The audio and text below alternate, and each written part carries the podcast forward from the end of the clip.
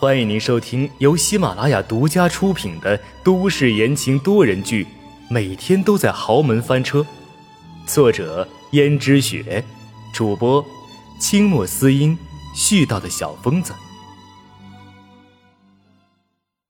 第一百七十三章，改变。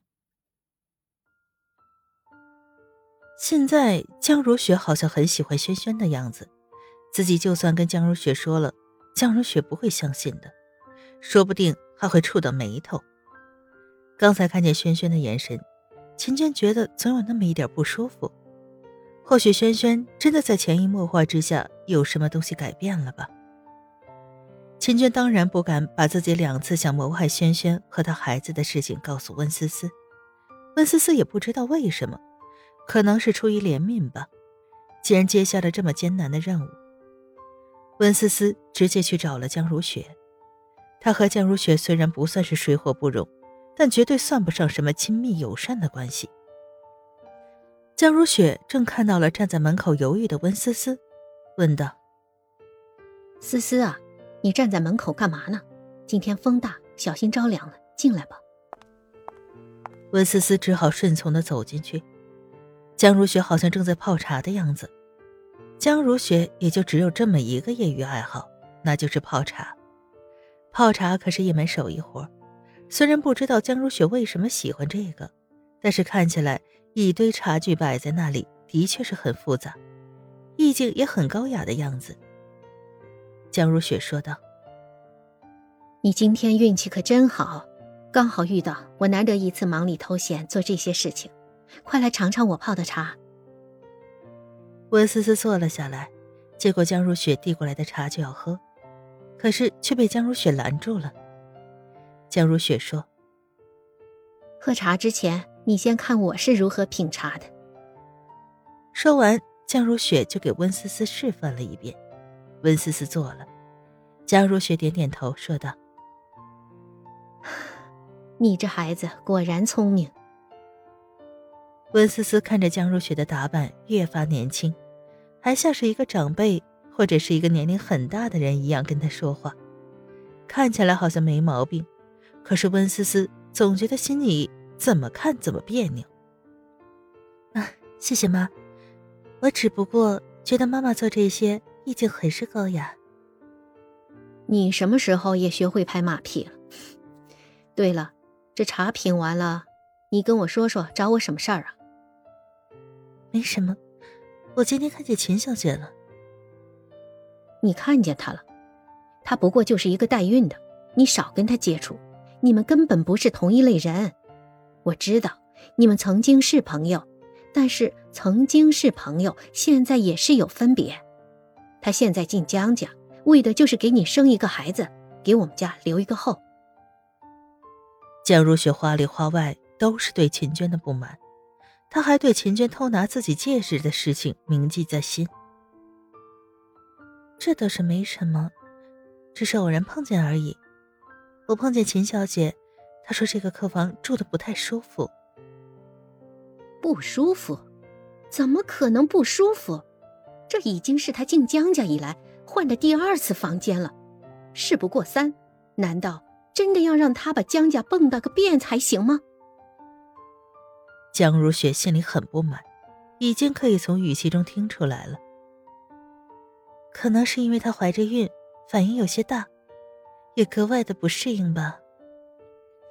而且，妈，你不是说了吗？只有怀着男孩子才会这样百般不适的，说不定就是江家未来的接班人呢。好吧，那他又想去哪儿啊？这个啊。秦小姐倒是没说，只是我碰巧遇见了，所以才这么说。我觉得好像最西边那个房间不错，挺清静的，适合孕妇。不如让秦小姐搬到那里去吧。她不是喜欢热闹吗？搬到那么清静的地方去，不会满意吧？不会了，妈，我向你绝对保证不会了。何况你都说过了，事不过三嘛。已经第三次了，他哪里还会再提要求？要是再提的话，你也可以完全不理会的。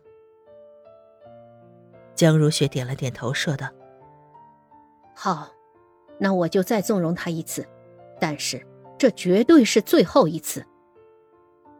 一会儿，江如雪又说：“他真的是你的朋友，你知不知道他做了什么事情？”妈，发生什么事吗？我怎么一点都不知道？你当然不知情，你是不知道他手脚不干净，竟然敢偷我的戒指。要是报警的话，他都是要坐牢的，还不是看在江家后代的份上？不然的话，你以为他还能安然无恙的待在江家吗？这不可能吧？他为什么要偷你的戒指呢？我早就已经看出来了，她是一个掉钱眼里面的女人，像这种女人多的是，说不定是在外面欠了什么债还还不清了，所以才铤而走险偷我的东西。总之，我不管你们从前是什么关系，后面有没有交情，作为江家的少奶奶，你还是少跟这些人接触吧。不会吧？很清楚，秦娟虽然笨是笨。而且有时候也会占点小便宜，耍点小聪明，但是怎么也知道江如雪的东西不能偷吧？更何况他先前还变着法儿的去讨好江如雪，又怎么敢做这种冒险的事情？江如雪道：“那还能怎么样？当时都抓了个人赃并获了。”江如雪仔细的看了看温思思，温思思该不会是想替秦娟开脱吧？但是这几天，他察觉了温思思和秦娟的关系并不怎么样。那为什么温思思今天主动帮助秦娟争取？难道这两个人私底下有什么利益的关系吗？温思思却道：“妈，我只是正巧遇见这个事儿，你千万别多心啊。”放心吧，我没有多想。最近这段时间，你都在忙些什么呀？温思思一想。果然来了，江如雪肯定知道自己最近这段时间并没有好好待在江家，而是跑了出去。虽然江如雪知道他是个不安分的，一直都想有自己的工作，但是一直都不太赞同自己还在外面找工作。一来，她觉得江家的女人就该像她一样，替那些无能的男人承担起这个担子；二来，她觉得江家又不是没钱花。用不着温思思去工作，更何况温思思有这个想法，有这个心思，为什么不跟着他学习打理公司呢？温思思却说：“妈，我在忙工作上的事情。”